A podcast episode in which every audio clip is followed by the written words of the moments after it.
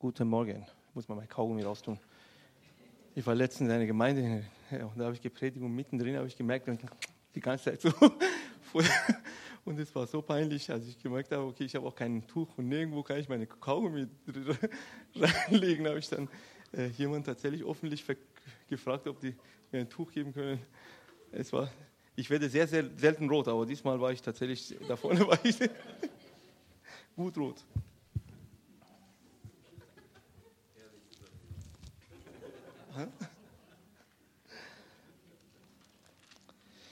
Ihr Lieben, wir haben ja Pfingsten. Halleluja.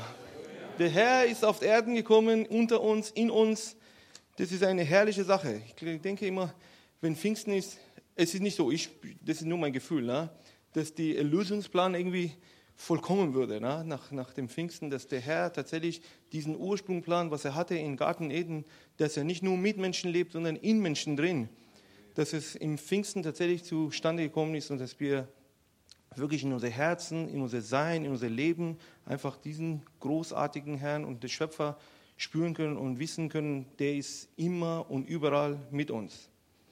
Und um meine Predigt geht heute um die drei Wundern am Pfingsten oder Pfingstwundern, drei äh, Pfingstwundern. Und das sind eigentlich die Wundern, die ich selber erlebt habe ich habe ja letztens gesagt, ich, eigentlich, ich mag eigentlich gar nicht so viel äh, hier vorne erzählen, wenn ich selber nicht so ganz richtig am Leibe erlebt habe.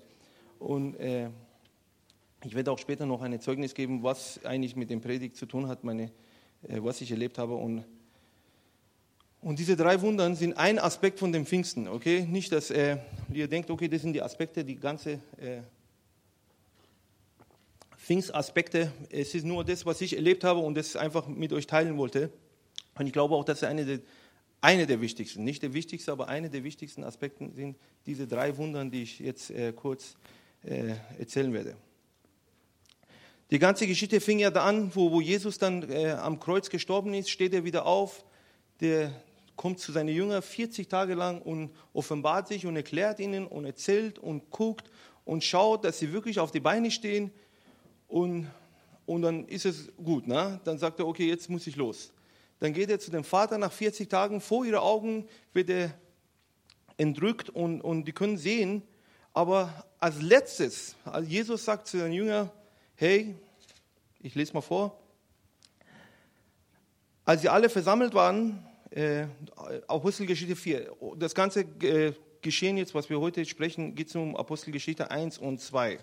Und bei 3 fangen, hören wir auf und das macht der Franz vielleicht irgendwann mal weiter. Ne?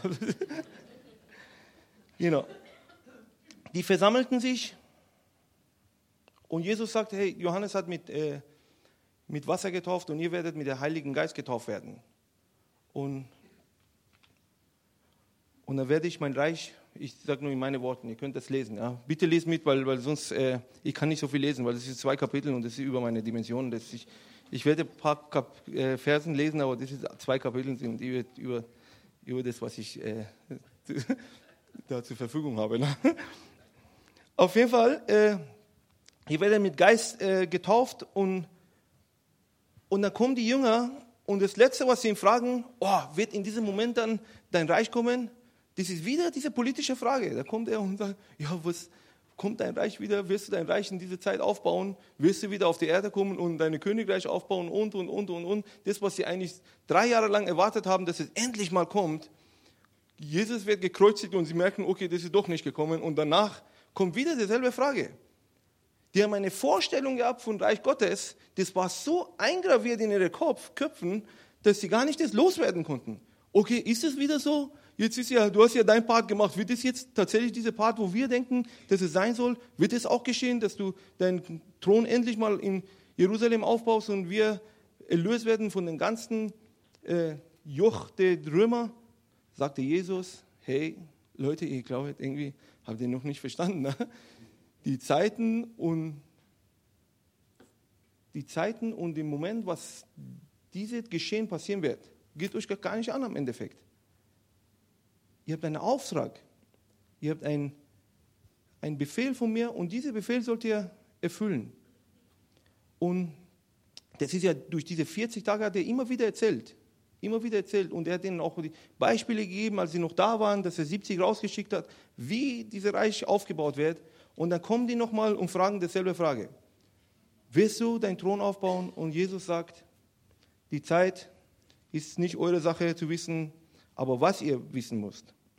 Aber ihr werdet Kraft empfangen, wenn der Heilige Geist auf euch kommt oder gekommen ist und ihr werdet meine Zeugen sein, sowohl in Jerusalem als auch in ganz Judäa, Samaria und bis ans Ende der Welt. Und da gibt er ihnen diesen Auftrag und dann wird er entrückt. Und die Jünger, oh, was ist hier los? Was sollen wir jetzt machen? Ja, ihr sollt warten, bis der Heilige Geist kommt.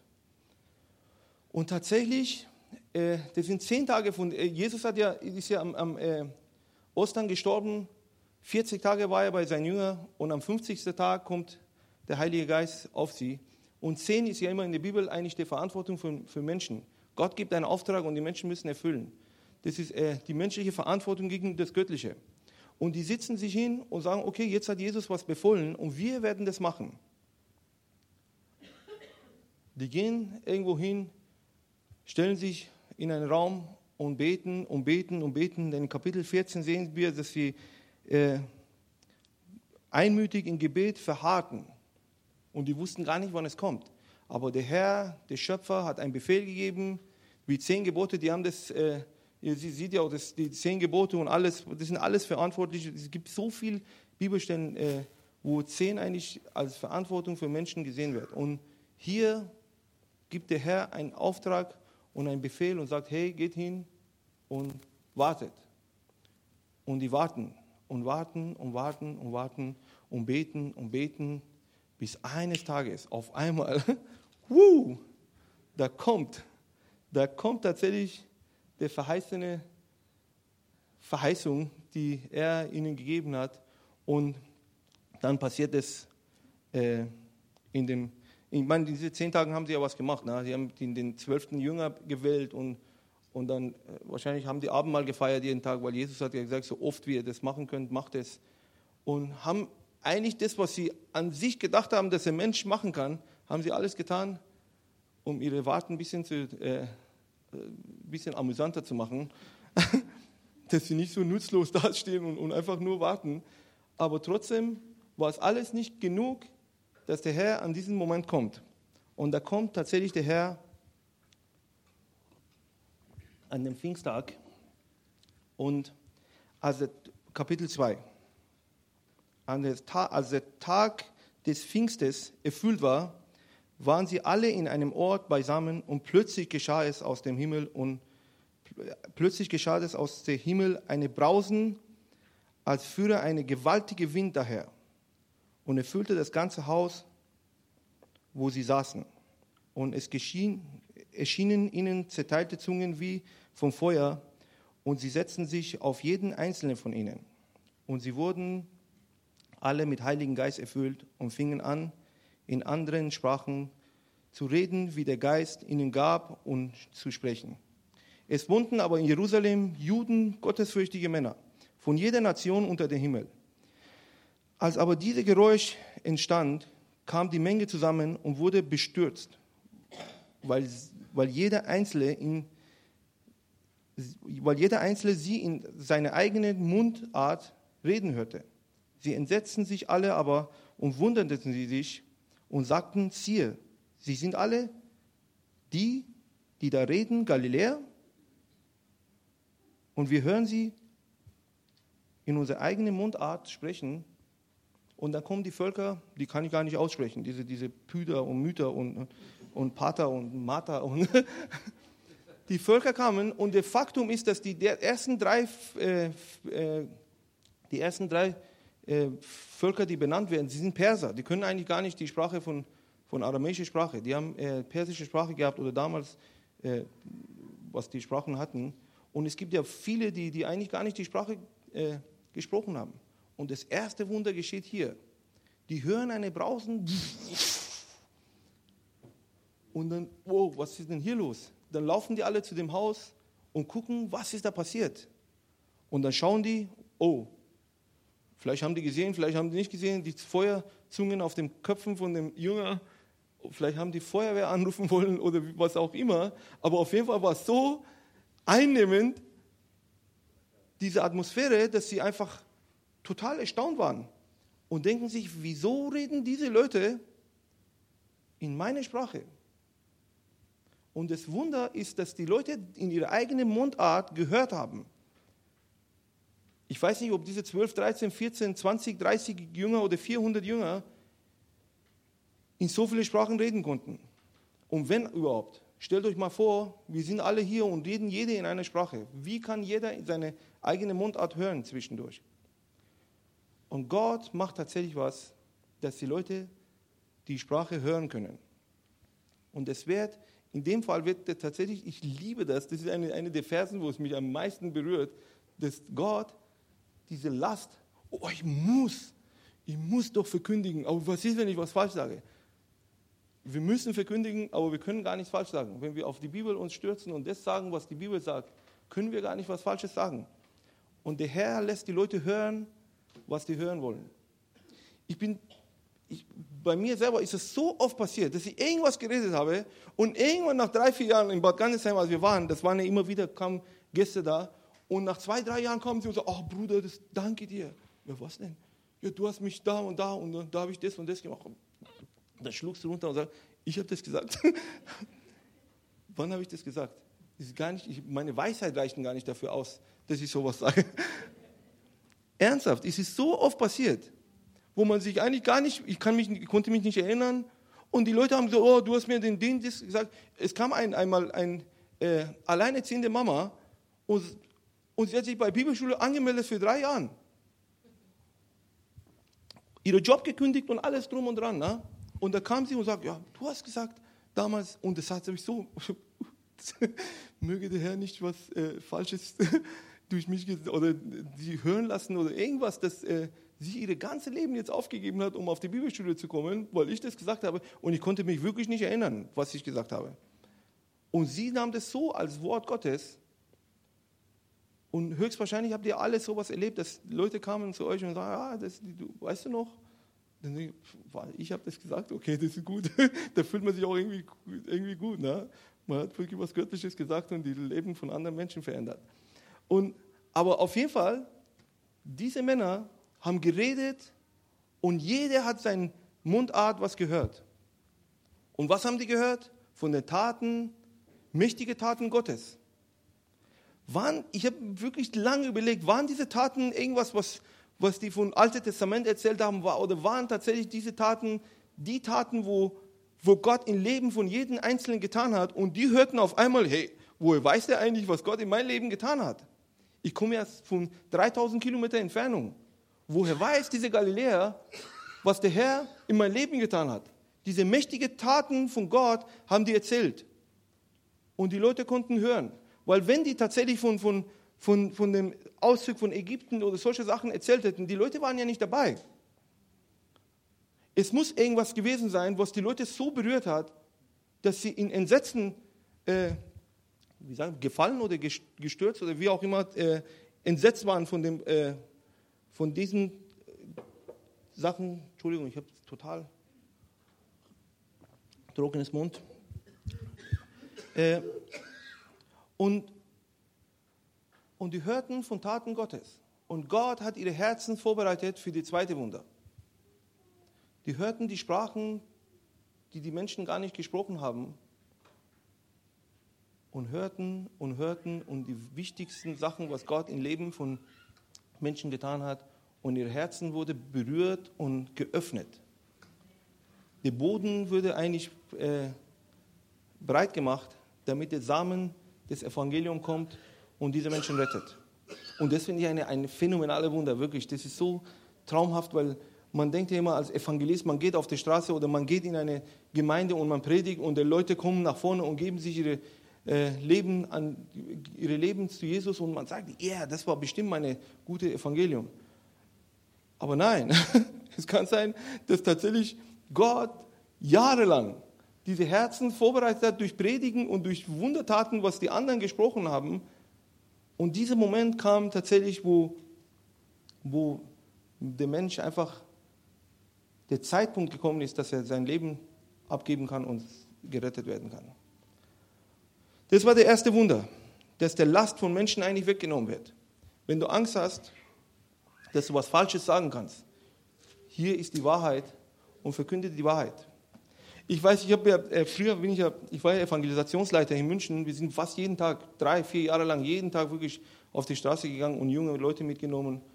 Und zu meiner Beschämung, wir haben manchmal versucht, die Evangelium ein bisschen schöner zu machen. Ne? Ein bisschen nicht so diese, diese krasse Zeitteile von Blut und Teufel und dies und das. Nein, nein, nein, auf keinen Fall. Auf keinen Fall nennen. Ne? Und ich war ja der Leiter auch noch. Wir mussten ja. Und ich schäme mich tatsächlich, wirklich. Ich sage ganz ehrlich, ich schäme mich, dass ich manchmal das Evangelium ist das Evangelium und Gott hat sich so gedacht. Und was ist der Mensch, dass er ihn verbessert oder schöner macht? Oder ein paar Blumen dran hängt, damit es ja nicht die, die hässlichen Seiten, wo es mit Blut und, und äh, Bitterkeit und, und, Sünde und Schwarz und, und das Ganze, was da ist, ne, dass das gesehen wird. Das Evangelium sagt faktisch, dass der Mensch einfach eine Sünder ist und dass die gefallen sind und die müssen einfach erkennen und aufstehen und sagen, okay, Herr, wir brauchen deine Hilfe. Und wahrscheinlich haben die Jünger auch in diesen zehn Tagen das gemerkt irgendwo. Die haben gemerkt, okay, wir haben eine Vorstellung gehabt, wie das Reich eigentlich aussehen soll, aber der Herr sagt uns, es geht uns nicht an, wir müssen uns beugen. Wir müssen unsere Verantwortung übernehmen und einfach das machen, was er uns gesagt hat, und dann wird es kommen. Und für uns als Gemeinde oder als Christen ist es auch, wir können einfach den Evangelium nicht schöner machen, als es ist. Für die, die gerettet werden, ist es die, tatsächlich die Weisheit Gottes und für die, die nicht gerettet werden sollen oder wollen, ist die Torheit und einfach absolute Blödsinn. Aber die, die der Herr vorbereitet hat, hat er auch irgendwo in der Linie ihres Lebens von Geburt an, hat er sie auserwählt und er will, dass sie dass sie gerettet werden. Ich bin nicht kalvinistisch, okay, nur ich mache das Ganze auch deutlich. Ich bin nicht so, dass, ich sage, die einen sind gerettet und die werden gerettet und die anderen nicht.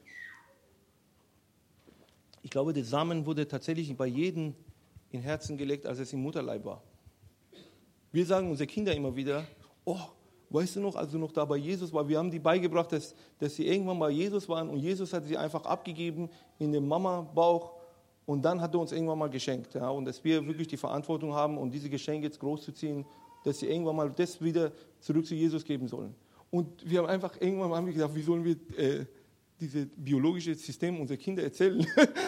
haben wir einfach, das war vor, vor drei Jahren, haben wir uns einfach irgendwas ausgedacht und es hat uns viel mehr berührt als wahrscheinlich die Kinder selber, was, wie das überhaupt entsteht. Ne? Ja. Äh, das war der erste Wunder. Das zweite Wunder war, dass als der Geist auf sie kam und sie erfüllt wurden und gemerkt haben, oh wow, die Menschen sind entsetzt und entstaunt von dem, was wir sagen. Vielleicht haben sie verstanden, was sie sagen, vielleicht haben sie gar nicht verstanden, was sie sagen. Aber auf jeden Fall waren sie ermutigt. Und dann steht der Peter auf, oder Petrus, Peter, hi. Ich habe nicht geguckt, habe ich gedacht. Dann steht der Petrus auf und verkündigt das Evangelium. Und das ist das zweite Wunder, dass die Angst von diesen Menschen weggenommen wurde. Das waren genau dieselben Jünger, die vor 50 Tagen, vor 50 Tagen weggelaufen sind. Eine sogar nackt. Das war ihm gar nicht Scham, dass er nackt in die Gesellschaft rausläuft. Aber sein Leben wollte er retten. Dieselben Jünger, die, derselbe Jünger, der, der wirklich dreimal Jesus verleugnet hat und einfach keinen Mut hatte, sich zu ihm zu stellen, steht auf einmal auf vor eine Menge von Menschen. Das war ein Fest in, in Jerusalem und es waren Tausende, Tausende, vielleicht Millionen Menschen dort. Die steht auf und predigt das Evangelium. Das, dieselbe Regierung war noch da, dieselben, die Jesus umgebracht haben, waren da, dieselben Soldaten waren noch da, das war alles eigentlich an sich, weil in 50 Tagen kann ja nicht so viel verändert werden. Ne? Dieselben Römer waren da, dieselben Pharisäer waren da, dieselbe, derselbe äh, hohe Priester war da. Und auf einmal kommt der Heilige Geist und die haben Mut, eigentlich zu dem zu stehen, wofür Gott sie berufen hat. Drei Jahre lang wurden sie trainiert und trainiert und trainiert. Und es ist nie dazu gekommen, dass sie wirklich so mit Kraft aufstehen können und sagen, wir haben das. Wir haben das Leben in der Hand und wenn wir das nicht abgeben, wer will das so abgeben? Und das ist für mich eine, eine phänomenale, das ist ja so, so ich, ich weiß nicht, ich wollte euch wirklich auch ermutigen von Herzen, die, die Angst haben und sagen, oh, ich habe wirklich manchmal echt Angst. Dann biete Gott, dass er diese Feuer auf dich schickt, wenn er noch nicht da ist. Oder vielleicht ist es schon da und du hast es noch nicht realisiert. Du bist so viel beschäftigt mit deinen deine, deine Ängsten und deinen deine Erfahrungen. Aber der Herr ist bereit zu geben und er hat schon gegeben, der hat das ausgegossen.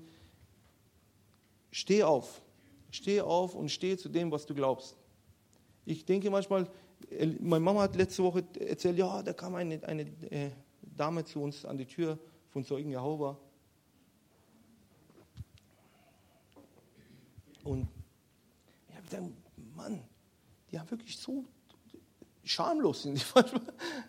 Die schämen sich einfach. Ich meine, wir sind in Deutschland. Ne? Wenn wir in Brasilien gewesen wären und einfach bei den Türen, man klopft einfach ganz normal. Um 12 Uhr Abend klopft man an der Nachbartür und sagt, hey, wie geht's dir? Ne? Und sagt, gut. wir haben wirklich tatsächlich ein, um, um 11 Uhr Abend wurde an unsere Tür geklopft und wir haben die Tür aufgemacht. Ich war wirklich noch, ich, ich habe geschlafen. Ne? Dann komme ich runter und sage, was ist denn? Sagt er, habt ihr Kerze zu Hause? Habe ich gesagt, ja. Okay, das wollte ich nur wissen. denke, Mann, wie schamlos ist es denn? Es ist ihre Kultur einfach. Die haben kein Problem, einfach bei den Nachbarn anzuklopfen. Aber wir haben diese Kultur hier nicht. Ne? Ich weiß noch, Evelyn, ne? als ich das erste Mal in die Gemeinde kam, vor 23 Jahren, äh, kam ich nur kurz hier, um, um was äh, zu erledigen, mit Rolf was zu sprechen. Äh, und ich konnte ja nicht so super gut Deutsch, immer noch nicht so gut, aber das war noch schlechter damals. Das Erste, was sie mir gesagt hat, sie hat mir eine Telefonnummer von Rolf gegeben und hat gesagt, hey, du rufst aber nicht ab 8 Uhr an, ja, das ist Kultur hier in Deutschland, dass man 8 Uhr nicht anrufen darf. Ich so, okay. Es ist Kultur hier, dass man nicht einfach an die Tür geht und einfach klopft und, und jemanden stört. Aber die Leute, die springen über die Kultur, pfeif auf die Kultur, was heißt das? Wir wollen was verkündigen hier. Obwohl die den, das falsche Evangelium haben, sind sie viel schamloser als viele Christen, die wirklich die Wahrheit und das Leben in ihren Händen haben. Und wenn wir diese Leben nicht abgeben, wer soll das machen? Wer soll diese Leben abgeben? Dann kommen die anderen, die mit Halbleben, vielleicht auch ein Viertel leben, ja, weil ein bisschen Wahrheit haben die auch in ihrem Evangelium drin. Das ist nicht die volle Wahrheit. Ne? Und da kommen die und betrügen die Leute und nehmen die mit. Und ich bin davon überzeugt, ehrlich, wirklich von Herzen bin ich überzeugt, dass diese Menschen irgendwo ein Samen in ihr Herzen gelegt wurde und die wurden vorbereitet eigentlich für das wahre Evangelium, aber weil wir, ich sage wir nicht jetzt als Gemeinde Gottes, sage ich nicht nur, nur CZM, als Gemeinde Gottes nicht rausgehen und diesen Menschen die Wahrheit zu sagen. Weil wir Angst haben, dass wir vielleicht was Falsches sagen, weil wir Angst haben, vielleicht irgendwas, äh, die Leute ein bisschen traurig zu machen oder, ah, das passt ja nicht in Kultur heute rein. Wir können ja die Leute nicht sagen, dass sie falsch sind. Wir können ja nicht Leute sagen, dass sie Sünder sind, weil das ist ja wieder und, und, und, und tausende, tausende, tausende, tausende Gründe, warum wir das nicht machen. Und manchmal haben wir auch wirklich Angst, dass wir abgelehnt werden. Wir haben ja Gott sei Dank nicht diesen Angst, dass wir umgebracht werden hier, ja. Aber seelisch vielleicht, ne? Wir haben eine Verfolgung hier, die vielleicht nicht in ganz in China und Iran und, und Pakistan und sowas existiert, weil da weißt du, okay, wenn jemand dich erwischt, dann bist du erledigt. Ne? Aber hier wirst du erwischt und wirst erledigt, ohne dass du merkst, dass du erledigt wurdest und dann wirst du immer kleiner und kleiner und kleiner und nach einem Jahr, zwei Jahren denkst du, oh, na, vielleicht doch nicht. Na. Diese scharfe Messer, die die, Leute da im, in islamischen Wäldern schlachtet, ist es viel unschärfer hier aber das macht. Das wird immer wieder mal, immer wieder und immer wieder und immer wieder. Das ist ein grausames Bild, ja. Aber es wird immer wieder so lang gerieben, bis, bis wir tot sind. Und nicht mehr Mut haben, aufzustehen für unsere Werte, für unsere Wahrheiten. Und ich sage ganz ehrlich, ich bin selber ein Teil davon. Ja. Aber die haben diese Wunder erlebt und wir haben diese Wunder erlebt und wir können diese Wunder erleben. Wenn du dich erinnerst an dem Tag, wo du dich bekehrt hast, warst du viel mutiger als heute. Die einen mehr, die anderen weniger. Ich will ja nicht alle jetzt in einen Topf schmeißen, okay? Ich gehe immer von mir aus, aber es gibt bestimmt unter euch Leute, die viel mutiger sind.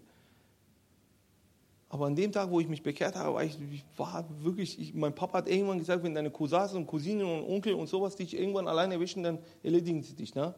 Weil die ganze Zeit, ich meine, vielleicht auch ein bisschen aus Unweisheit, äh, denselben Schwert, was der Islam nimmt, habe ich auch im Christentum genommen. und die Leute einfach umeinander mit ihrer Religion und alles. Und das war vielleicht ohne Liebe und so. Ne? Aber trotzdem habe ich den Mut gehabt, äh, die Leute zu konfrontieren. Ich war in Hamburg in eine ganz heftige türkische äh, Gegend und Gott sei Dank hat eine Freundin von mir äh, gehört, der war mal da und der hat die, die Leute gehört, dass sie gesagt haben, hey, wenn diese Iraner herkommt, dann werden wir ihm mal zeigen. Na? Und dann gesagt, der Iraner kommt jetzt nicht mehr mit. Na? Wir, waren, wir waren mit Reinhard Bonki-Team da, äh, da in, in, Hamburg vor 18 Jahren evangelisieren und da haben die dann mich nicht mehr mitgenommen, weil die tatsächlich geplant hatten, ich stand jeden, jeden Tag, jeden Tag auf der, im Markt und auf dem, so eine Eimer hatten wir gehabt und stand jeden Tag da und hat mein Zeugnis erzählt. Wie Gott mich gerettet hat und das Islam einfach, ich meine, ein bisschen in Unweisheit, dass der Islam Lüge ist und diese und das und das, das kommt und, und das ist einfach das Teuflischste, was man machen kann, an dem Glauben und solche Sachen, wirklich total dumm, aber, aber mutig. dumm, aber mutig irgendwie. Vielleicht hätte ich ein bisschen mit, Weisheit äh, vorangehen können und hätte dann immer noch den Feuer heute und den Mut dazu gehabt, das zu machen. Aber diese Jünger haben diesen Mut gehabt. Die sind aufgestanden, obwohl sie wussten, dass sie umgebracht werden.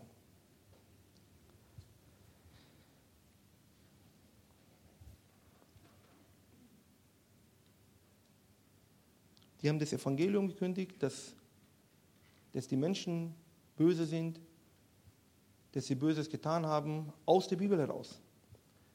Dass sie Gott brauchen. Und dann haben die die Gnade Gottes verkündigt. Und auch keine Angst gehabt zu sagen, hey, der, dieser Junge, kennt ihr noch diesen Mann, den ihr vor, vor 50 Tagen umgebracht habt? Na? Der ist wieder auferstanden, obwohl eigentlich in dem ganzen Volk bekannt wurde, dass, dass er doch nicht aufgestanden ist. Ja. Die hätten sie wirklich ganz schnell töten können. Aber nein, die haben Mut gehabt, aufzustehen. Und wenn du keinen Mut hast heute, ich gehöre dazu. Wir werden am Ende beten, dass wir alle Mut haben, aufzustehen für unsere Werte, für unsere Gemeinde, für unseren Gott und für unseren Jesus und für den Tat, was er am Kreuz getan hat. Und ich glaube, das ist eine der wichtigsten Sachen, bevor wir einfach philosophisch einfach Leuten irgendwas rumerzählen. Philosophie rettet nicht die Leute. Die müssen erkennen, dass sie Sünder sind und dass sie wirklich Jesus brauchen, um aufzustehen und wieder auferstanden zu werden. Und diesen Mut führt dazu, dass eine der wahnsinnigsten Geschehnisse in unserer Geschichte nach Jesus Kreuzigung und Pfingsten, dass es geschieht. Die Gemeinde wird geboren. Ist das nicht krass, dass wirklich die Gemeinde aus einem wahnsinnigen Wunder geboren ist? Das sind eine Wunder nach dem anderen passiert, dass die Gemeinde geboren ist und dass die Gemeinde wirklich die Autorität auf Erden in der Hand genommen hat, um Gottes Reich hier auf Erden aufzubauen. Das ist total anders gewesen, als die Jünger sich vorstellen konnten und gedacht haben. Das ist viel anders gewesen, viel, viel anders. Und vielleicht müssen wir auch heute, ja, vielleicht, ne? weiß ja nicht, müssen wir unsere Vorstellungen abgeben, wie eine Gemeinde aufgebaut wird, wie eine Gemeinde sein muss und wirklich gehorchen und sagen, okay, wir werden uns einfach kurz, vielleicht 10 Tage, vielleicht 20 Tage, vielleicht 50 Tage, vielleicht ein Jahr, zwei Jahre, drei Jahre, vier, fünf, sechs, wie auch immer der Herr vorgenommen hat, dass wir uns zurückziehen und sagen, okay, wir wollen beten und gucken, wie soll ein Gemeinde, nicht, ich rede nicht von unserer Gemeinde, na, das ist nur, nur über die globale Gemeinde generell. Wie soll eine Gemeinde wachsen?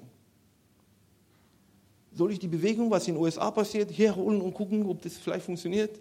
Soll ich die Bewegung vielleicht in Afrika holen? Soll ich die Bewegung vielleicht in Asien? Das sind ja so coole Bewegungen, die, die einfach explodiert gerade. Ne? Die Menschen bekehren sich und bekehren sich und vielleicht ist es doch tatsächlich diese, diese Bewegung, die wir hier brauchen. Und wir konzentrieren uns so sehr auf die Bewegungen, dass wir komplett vergessen, vielleicht ist es gar nicht diese Bewegung, die wir brauchen. Wir sind andere Menschen, wir haben eine Kultur, wir haben eine Art von, von Denken hier, die die Iraner nicht haben. Ich kann das beweisen, okay? Das ist Wenn du Elisabeth fragst, dann sagt sie dir genau, dass Iraner nicht so denken wie Deutsche. Das ist wirklich, wir haben die meisten, äh, die meisten Diskussionen haben wir über unsere, äh, meine Elisabeth, okay, die, nicht die Elisabeth, sondern die wird euch sagen, die meisten Probleme oder Diskussionen, die wir hatten, war tatsächlich über Sachen, die wir anders gedacht haben. Ich denke so und sie denkt so und beide sind richtig. Es ist keiner falsch, ja? aber ist halt, für mich funktioniert es so, für, ihn, für sie, weil sie ist einfach anders aufgewachsen und, und sie denkt einfach anders. Ist es falsch? Nein. Ist die Bewegung in Amerika falsch? Nein. Ist die Bewegung in Asien falsch? Nein. Afrika falsch? Nein, natürlich nicht. Das ist eine herrliche und schöne Bewegung, die da gerade passiert. Aber es ist nicht unsere Bewegung.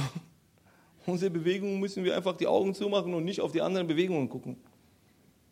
Und einfach Gott fragen, was ist unsere Bewegung? Vielleicht müssen wir uns gar nicht bewegen. ja, wirklich, ich meine ernsthaft, das, vielleicht ist es gar nicht. Wir müssen gar nicht uns bewegen. Der Herr will uns tatsächlich äh, ich sage mal Deutsche, ne? wir sind ja wirklich ein Volk mit dem äh, besten Technik. Ne? Man weiß genau, wie man Sachen bauen soll, damit es funktioniert. Dieses, dieses Volk ist so exzellent und gut in Sachen bauen und, und dass es gut funktioniert. Schaut mal Mercedes, die alten, ich meine die neuen nicht so gut, ne? aber die alten, die funktionieren ja Jahren. Ja? Und alles, was Made in Germany draufsteht, könnt ihr wissen, hey, wir sind mal. Ja? Das ist es, das ist immer noch. Wenn man jetzt vergleicht mit anderen Sachen jetzt von, von anderen Ländern, ist es immer noch die Besten. Nicht in allem die Besten, aber es sind so viele Sachen. So viel Technik, was wir eigentlich gar nicht als normale Bevölkerung sehen. Es ist so viel da, so viel da. Und dieses Volk ist einfach ein Volk, der exzellent und gut machen. Und ich glaube wirklich, dass ein Geist auf dieses deutsche Volk liegt. Und ich sage das immer wieder meine Frau auch. Ich sage, ein Geist auf diesem Volk, ein Geist der Exzellenz, der nirgendwo auf dieser Welt existiert. Ich war zehn Jahre lang in Mission und alles, was läuft, alles, was gestartet wird, wird immer von Amerikanern gegründet. Weil die haben Mut, einfach Sachen zu starten. Und, und die meisten Sachen, und sage ich mal meisten, nicht alles, ne? Und die meisten Sachen, die gut laufen, wirklich phänomenal laufen und langzeitig laufen, sind in Händen von Deutschen und Schweizer. Weil dieses Volk weiß einfach, wie man einen Plan machen soll, dass Sachen funktionieren und laufen. Und gut laufen. Und vielleicht müssen wir diesen Geist mal Jesus abgeben und sagen, okay, wie sollen wir unsere Gemeinden aufbauen, unsere Gemeinden bauen, damit es so gut funktioniert? Für hier und nicht für, für Amerika. Für hier und nicht für Asien für hier und nicht für irgendwo anders. Wie sollen wir das machen? Und ich möchte dich wirklich auch ermutigen, diesen dritten Wunder nicht äh, ohne Acht zu nehmen. Dieses dritte Wunder ist ein extrem wichtiges Wunder, wenn wir wirklich auf Gott beharren, heißt es, beharren, ja, und vertrauen und warten dann wird er ein Wunder geben, dass die Bevölkerung um uns herum ihre Aufmerksamkeit auf uns gerichtet wird. Und dann werden wir auch den Mut haben, aufzustehen und für unser Jesus zu stehen und für unser Jesus klare Worte zu sagen. Und dann werden wir auch ein Wunder sehen, dass die Gemeinde wächst und wächst und wächst und wächst. Ich glaube wirklich nicht, ich höre so oft, so oft von da und mal da und mal da, Deutschland ist ein hartes, hartes Korn, das kann man gar nicht. Dann denke ich, was ist das für ein hartes Korn? Dieses Land war mal sowas von christlich. Ne? Und es gibt so tolle Missionare, wirklich, kann euch, ihr müsst mal einfach ein bisschen recherchieren und studieren. Es gibt so tolle Missionare, die Deutsche waren, aber die sind halt nicht bekannt, weil wir einfach nicht die Kultur haben, die Bekanntmachung haben. Wir haben die beste Prediger, aber der stellt sich einfach, man darf ja nicht stolz sein. Ja? Und in andere Völker, die, sind, die haben einfach die Kultur, die Werbung machen. Auch wenn der Typ total daneben ist und in Sünde lebt, aber es wird sowas von hochgehypt, dass alle dann drauf gucken. Wir haben einfach diese Kultur hier nicht in Werbung zu machen. Mein Schwiegervater sagt ja, äh, BWL, diese Maschineningenieur, ne? und er sagt ja, diese BWLer, die darf man gar nicht ernst nehmen, weil sie sind ja alle äh, nur, damit sie die Kohle aus der Tasche von Menschen rausholen. Der ist total gegen BWL, ne?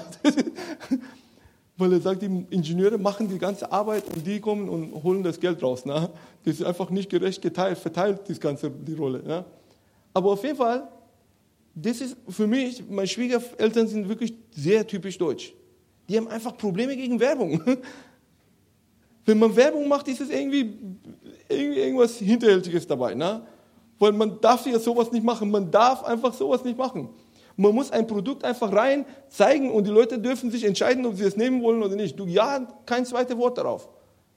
Nicht zu viel erzählen, weil sonst hast du Werbung gemacht und dann hast du die Leute manipuliert. Ne?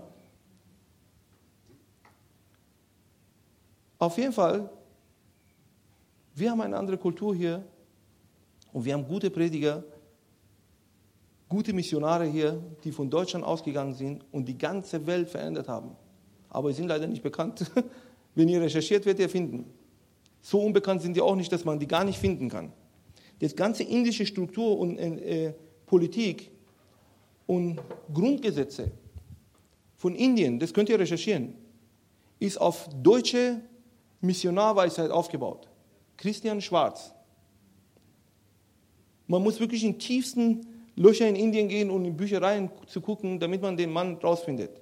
Der war der Berater vom König, der war ein Missionar, ein einfacher Missionar und er war so weise, dass er wirklich der Königin in sein Haus geholt hat und hat gesagt, okay, jetzt, jetzt alles, was du sagst, wird als Grundregeln und Grundgesetze in Indien eingetragen. Und es ist heute noch, die Grundgesetze von Indien sind auf diesen Weisheiten von diesem Missionar Christian Schwarz aufgebaut. Und es sind nicht wenige Leute. Ne? Wir reden von Indien und nicht von irgendwo, Mikro, Mikronesien. Ne? Das sind 1,3 Millionen Leute. Halleluja. Ermutige euch als Volk, ich bin ja nicht Deutscher, ne? vom Blut zumindest nicht, vom Papier schon. Ne? Ich ermutige euch als Volk, ihr habt was zu geben. Ihr habt was zu geben und ich bin sehr, sehr stolz, dass ich in Deutschland bin. Ihr könnt euch gar nicht vorstellen, ich habe so oft, habe ich meinen Papa bedankt, ich habe gesagt, das war das Beste, was du mir tun konntest, dass du mich von Iran hergeholt hast und in Deutschland aufwachsen lassen hast. Ich bin wirklich stolz und dankbar, dass ich in Deutschland leben kann, weil ihr seid einfach phänomenales Volk. Und ich sage das wirklich von Herzen. Ich wollte immer eine deutsche Frau heiraten, weil ich habe gesagt, ein Teil damit muss bei mir zu Hause zumindest leben. Ja? weil dieses Volk ist so toll, dass wir dass wir wirklich ein Teil zumindest muss, ich, muss meins sein. Ne? Und der Herr war gut zu mir. Ne? Der hat mir sogar eine größere Teil als ich selber bin. Der war großzügig.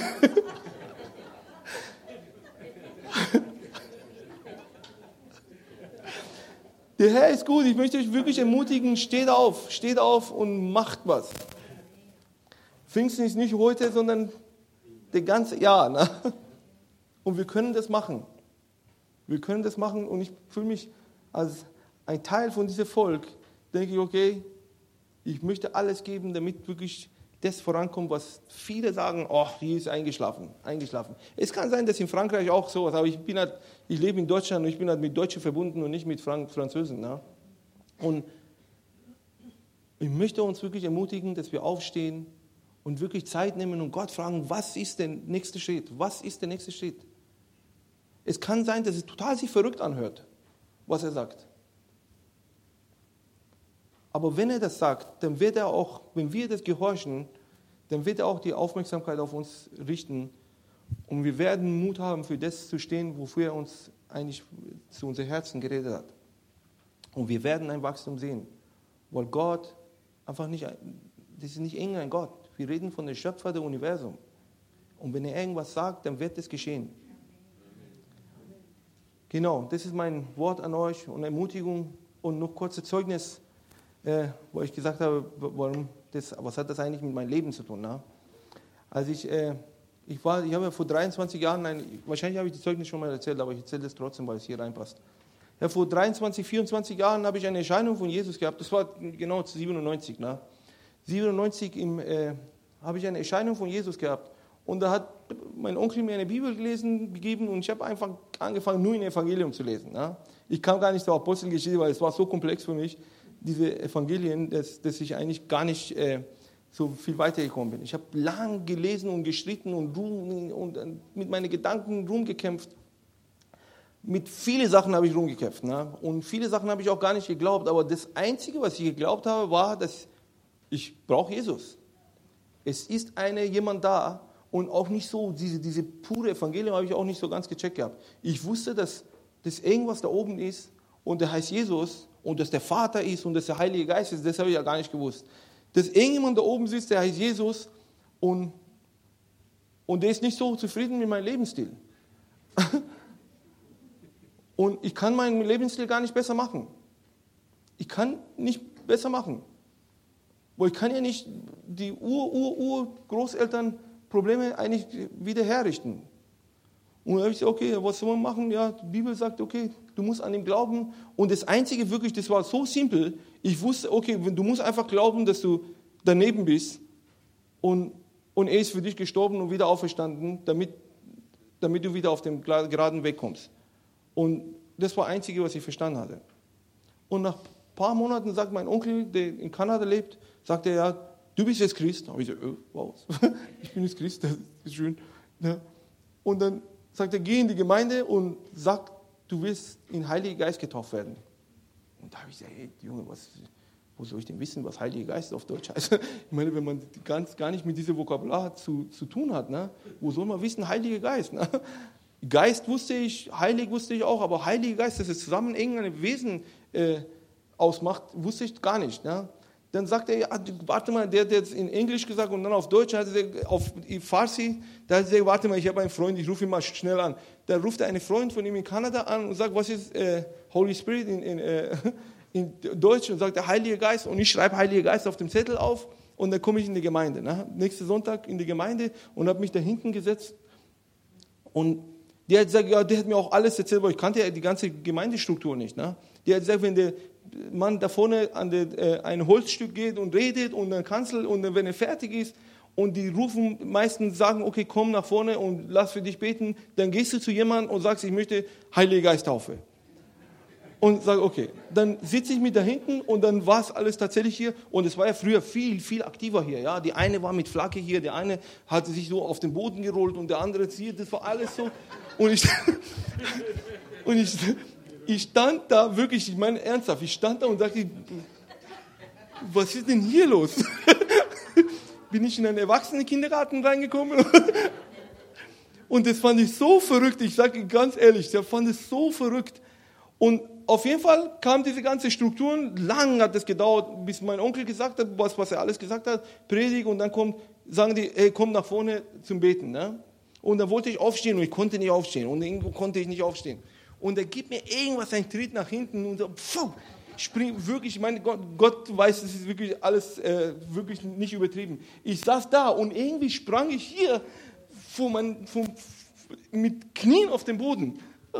Und, und ich habe da hinten geguckt, wer mich geschützt hat, niemand da. Ne? Alle waren irgendwie in ihre eigenen Flaggen und tanzen und rum äh, drehen. Und, und da kam ich noch was ist denn, steh auf, ja, natürlich als äh, Teenager, gerade 17 Jahre alt, ja, stolz, arrogant, macho hochziehen. Ja. Jemand schubst mich hier nach vorne, da komme ich, komm ich zum Ernst. Ich weiß nicht, die meisten vielleicht kennen einige, wusste auch gar nicht, wer er ist. Der hat nur gepredigt und da habe ich gedacht, das muss wahrscheinlich der Richtige sein. Ja. Und da kam ich zu ihm und hole meinen Zettel aus der Hose und sage, ich möchte in Heiligen Geist getauft werden. Ja? Und der, ich kann mir vorstellen, der hat gedacht, hey, du, die holt einen Zettel aus der Tasche raus und sagt, hast du dein Leben Jesus gegeben? Habe ich gesagt, nein. Weil für mich war in meine muslimische Denken war Selbstmordattentat. Sein Leben für, für Allah zu geben, war tatsächlich sich. Und ich habe gesagt, nee, habe ich nicht. Ich lebe ja. Ne? Und, und er hat gesagt, nee, nee, nee, nee. Ich meine, äh, ob du, ob du Jesus als deine Retter, ja, ja, ja, ja habe ich angenommen. Ja, ja. Hat ja mein Onkel gesagt, du bist Christ jetzt. Und dann fing er an, mich, für mich zu beten. Und Leute, ich sage ganz ehrlich, das ist wirklich, ich, ich war noch nicht bei Apostelgeschichte, okay? Ich war noch, noch bei dem, noch, noch in den Evangelien war ich noch, noch irgendwo, äh, irgendwo tief drin. Ne? Und dann tut er seine Hand drauf und ich fange so und so und so zu schütteln und meine Zunge. Und dann dachte ich, oh Gott. Alle, ich habe wirklich in dem Moment gedacht, alle gucken mich an. Die ganze Gemeinde, der hat mich nur extra nach vorne geholt, damit ich mich zum Affe mache. Also und ich habe versucht, mich festzuhalten und meine Zunge festzuhalten und das ging einfach nicht. So und da habe ich gesagt, oh, und da fing ich an zu weinen, weil ich so unter Druck war. Das war jetzt nicht Berührung von, kann sein, dass es Berührung von Heiligen Geist war, aber in dem Moment war mir so, alles so, als eine Teenager-Macho kommst du nach vorne und wirst total blamiert von der ganzen Gemeinde. Und ich habe gedacht, die, die ganze 200, 300 Leute gucken mich gerade so an. Ne? Und ich konnte meine Zunge nicht mehr kontrollieren. Ich konnte meinen Mund nicht zumachen. Das ging die ganze Zeit so und ich konnte das nicht. Und dadurch, dass ich die Kontrolle komplett verloren hatte, fing ich an zu heulen, zu heulen und weinen und weinen. Und natürlich, der Ernst hört nicht auf einfach. Ne? Und der betet und betet. Ich weiß gar nicht, was er da gebetet hat. Ne? Und der hat seine Hand weggenommen und ich sage, ich habe noch Kleider mitgebracht. Ne? Ich habe versteckt noch Kleider mitgebracht, weil ich habe von Taufe habe ich in Jesus-Film gesehen gehabt, dass er unter Wasser getauft wurde. Ja? Und ich habe noch Kleider mitgebracht, damit ich kam mit meiner Tüte nach vorne. Und dann, hey, Ernst nimmt seine Hand weg und ich, wie ein Pfeil, springe aus der Gemeinde raus. Und sechs Monate war nichts mehr mit der Gemeinde. Ich war so beschämt, so beschämt in dem Moment. Ich habe gedacht, die ganze Gemeinde, weil ich, natürlich hat keiner zugeguckt, ne? aber für mich war die ganze Gemeinde hat mich so angeguckt, ne? habe ich gedacht. Ne? Und dann ging ich raus. Obwohl ich nicht in die Gemeinde gekommen bin, habe ich trotzdem hab Mut gehabt. So was von Mut gehabt.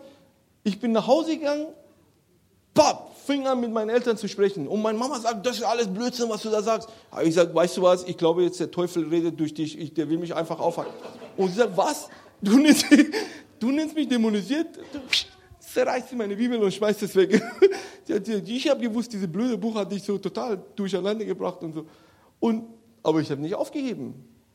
Ich meine, ich sage ja, ich habe ja am Anfang an gesagt, ich war total, äh, ich habe viel dumme Sachen gesagt wie jetzt meine Mama dämonisiert zu sagen, weil sie mich, äh, weil sie mich aufhalten wollte oder weil sie nicht wollte, dass ich die Bibel lese. Na? Aber auf jeden Fall habe ich Mut gehabt. Ich habe Mut gehabt, Mut und Mut und ich habe jeden, jeden, der irgendwie seinen Mund aufgemacht hat oder irgendeinen Vers vom Koran sagen wollte, fapp, sofort von den Sachen, was ich von Evangelien, die, die, ganze vier Evangelien wusste, sofort reingehauen. Ne? Obwohl ich selber gar nicht, gar nicht gewusst habe, was gemeint ist, aber ich habe das gemacht ich habe gemacht und ich habe keine Angst gehabt, dass jemand mich schlägt, dass jemand und mein Papa sagt, ey, bitte mach das nicht, bitte mach das nicht, bitte mach. Und mein Papa ist wirklich ein toller Mann, ja, wirklich, ich liebe ihn und das, und der hat so viel Geduld gehabt und der sagt immer wieder, mach das nicht, äh, mach das nicht, mach das ein bisschen sanfter. Ich weiß, dass du, dass du äh, jetzt eine Phase hast, wo du Sachen, aber du musst ja dich nicht in Gefahr bringen. Wir wollen ja auch noch nach Iran und das und dies. Und da war er einmal hier in der Gemeinde und sieht der Israel-Flagge und sagt, ich bitte dich, bitte, bitte, egal was du machst, nur nicht mit der Flagge ein Foto machen, weil, weil wir wollen auch noch nach Iran und ich wollte nicht, dass, dass wir irgendwie eine ganze Familie in Gefahr kommt und solche Sachen. Aber ich sage, okay, das habe ich ihm versprechen und ich habe bis jetzt tatsächlich, letzte 23 Jahre, habe ich kein einziges Bild mit, mit der israelischen Flagge gemacht, obwohl ich eigentlich Israel liebe und, und wirklich für alles, was sie ich stehe dazu und bin auch stolz, dass ich wirklich dazu stehe. Ja? Aber ich mache keine Foto damit meine Eltern nicht in Gefahr kommen. Auf jeden Fall ist das mein Zeugnis, wo ich erlebt hatte und weiß, dass dieser Geist, ich habe gesagt, das ist nur ein Aspekt ne, von, von dem Ganzen, dass dieser Geist dir Mut und Kraft und Weisheit gibt, was bei mir damals ein bisschen gefehlt hat. Weisheit gibt, das wahre, korrekte Evangelium weiterzusagen. Und ich möchte euch wirklich ermutigen und ermutigen und nochmal ermutigen und mich persönlich auch ermutigen, dass wir weitermachen und diese herrliche Botschaft weitersagen. weil es ist das einzige Botschaft, wo die Menschen retten kann, wo die Menschen aus der Tod raus retten kann und in Reich der Himmel hineinversetzen kann. Keine Philosophie, keine gutmütige äh, Sprüche, keine liebe Worte, kein äh, Hand auf dem Kopf. Keine dieser Sachen kann die Menschen retten, außer die wahre Evangelium. Dass sie erkennen, dass sie falsch sind und dass sie wirklich zu Jesus sich bekehren müssen und sich demütigen sollen, dass der Herr sie einfach retten kann und sie in sein Reich hineinversetzen kann. Ich hoffe, dass, dass es nicht so lang war. Ich habe versucht, ein bisschen amüsanter durch meine Geschichte zu machen, damit euch alle Gottes Segen euch